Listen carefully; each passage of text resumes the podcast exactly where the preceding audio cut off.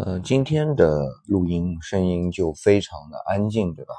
呃，没有前两天那么的嘈杂啊，因为没有海浪声嘛。为什么呢？因为理想现在在这边的商务中心啊，是理想昨天晚上发现有这么个好地方的，嗯，所以今天早上就跑到这儿来录音了。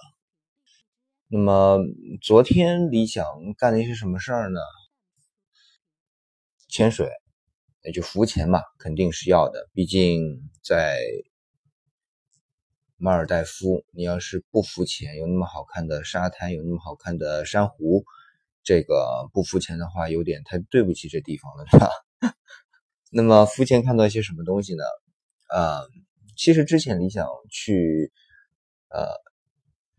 夏威夷的时候啊，也是在一个黑沙滩上，然后就看到了海龟啊。昨天浮潜也看到海龟，那不同的是在黑沙滩上呢，我们是站在这个旁边啊，站在沙滩旁边，然后看着远方的时候，突然有个鬼佬跟我说：“哎，turtles，turtles，很激动啊。”那我一看也很激动，当时一激动嘛，那个本来不该。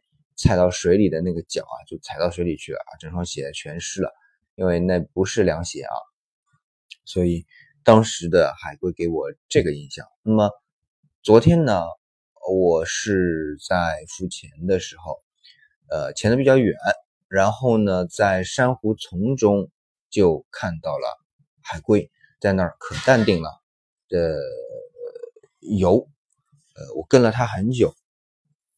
然后我另外一个朋友说，他在另外一片海域也看到了海龟，然后，呃，跟他还进行了亲密接触啊。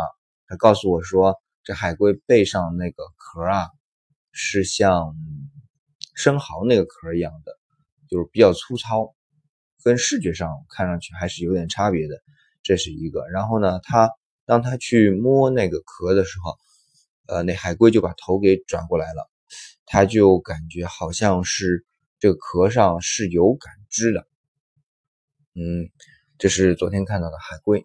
海葵呢是这样的，因为呃马尔代夫周边啊以沙滩水下也以沙滩为主，那么呃珊瑚呢都白化了。所谓白化的话，就是珊瑚都死了，当然中间呢还有很多鱼。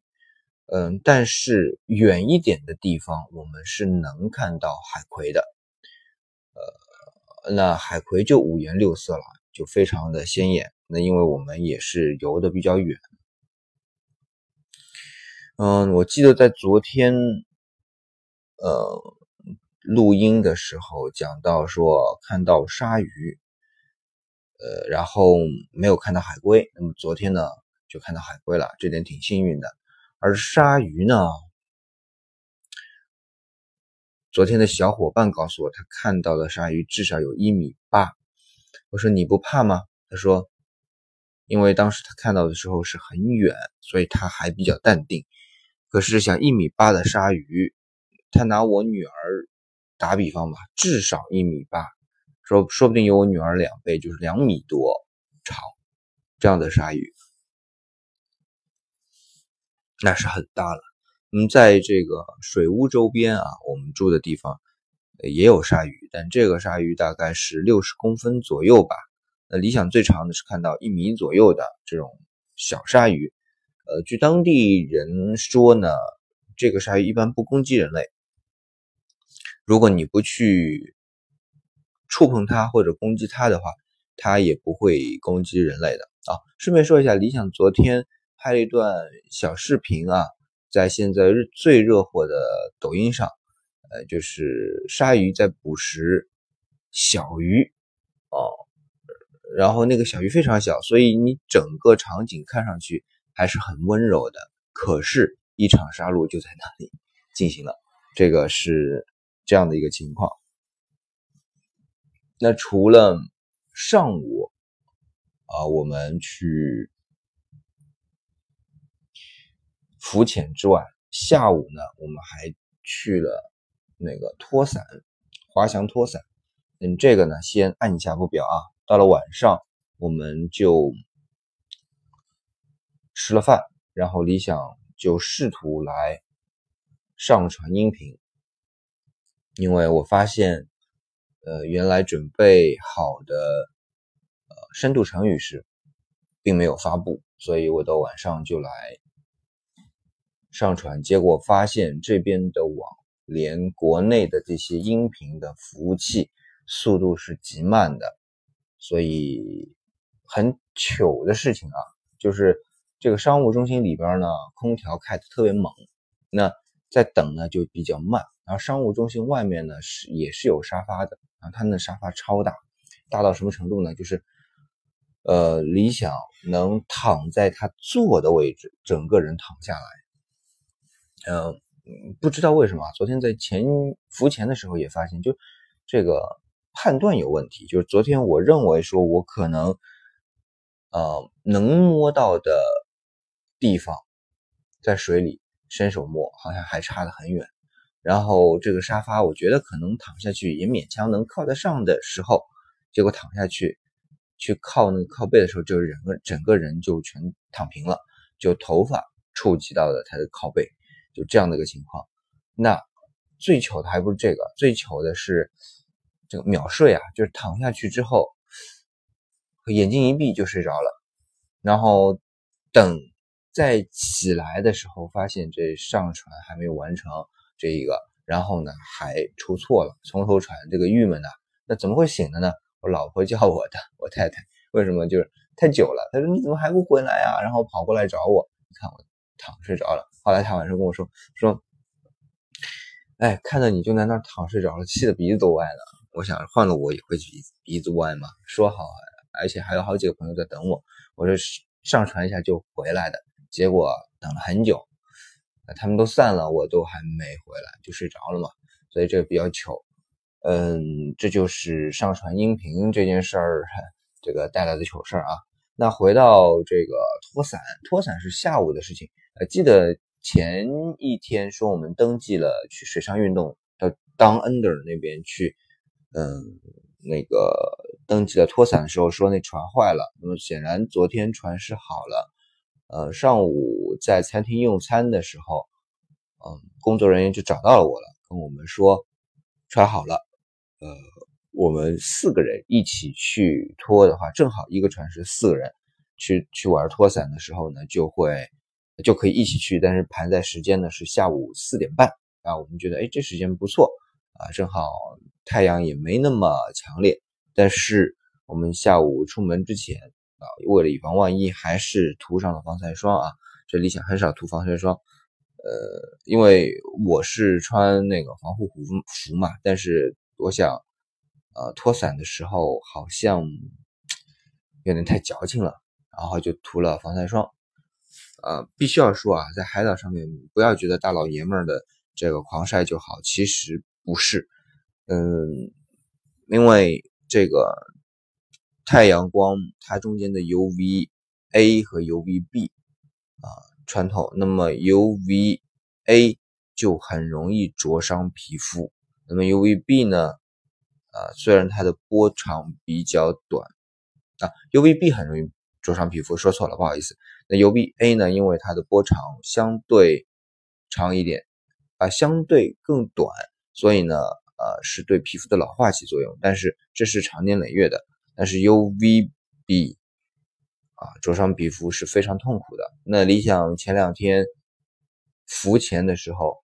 有一个地方露出来了，就是脚踝的地方，现在还隐隐作痛，呃，没有防护嘛，就很疼，呃，那以前的经验，包括在夏威夷的经验，在呃其他地方的经验，都告诉我这个暴晒是不好的，所以做一些防护措施还是需要的啊，不要觉得大老爷们儿不该防护，这不是。好，那么说回来，我们就做防护去出海，带着我女儿和俩朋友，因为我太太。胆比较小，她也不敢去滑，所以就我们四个人去玩了这一次。呃，比较有趣的是，我跟我女儿是第一个滑上去的。呃，我女儿可呃一开始就是工作人员跟我们说，就是十九米高度啊，他说非常高，如果害怕的话就举手。那我跟我女儿说十九米，她说啊十九米还好，不是很高。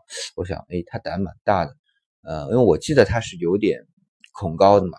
结果这刚上去，可能没到个十米的样子吧，我女儿就怕了，整个人就蜷缩在一起，因为在空中是悬挂着嘛，挺吓人的。然后她就让我还手，摇，呃，这个我就把手臂摇了两下，然后就慢慢的收下来了，然后。啊，因为我女儿没到十二岁啊，所以必须是两个人一起滑。呃，他解释，工作人员解释给我听，是因为太轻了。呃，我女儿太轻，如果说是滑到上面，如果有风的话，可能会翻转过来，这就很危险了。所以，呃，我女儿就下来之后，啊，工作人员问我，你要不要单独滑？我说可以啊，那我就单独滑吧，那就滑上去了。因为我呢是近视眼，而且两个眼睛视差特别大。一个有四百多度，将近五百度；一个才一百多度，就是平时戴眼镜也能看得见。然后呢，一个是四百多度，将近五百度，就是戴着眼镜也模模糊糊。就因为我如果调整到按原来的镜片啊，因为原来是四百度，现在是将近五百度，也有一点模模糊糊吧啊这样的情况。那么把眼睛放在下面就上去了，很安静啊。这个我感觉就是上帝的视角，然后从这上面看到周边的一些岛屿，然后呢还看到一个环礁。啊，它这个环礁完完全没有露出水面，但是会明显的感觉这个环礁里面就风浪很小，那个可能是涨潮了吧，就隐隐的一圈都能看得到。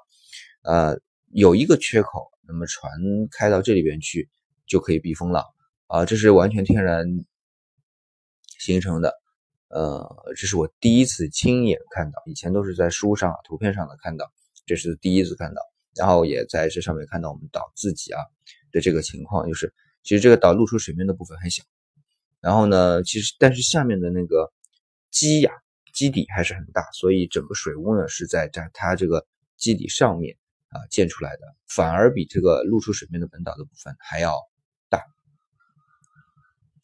那我们应我没记错，好像就是整整个过程是十五分钟啊，那么十五到二十分钟。那么，因为在上面飞行的拖伞的时候呢，嗯，因为有升放绳子的速时间和收绳子的速呃收绳子的时间，所以总共我觉得可能在上面十来分钟吧。这整个就是非常安静，非常的舒服啊。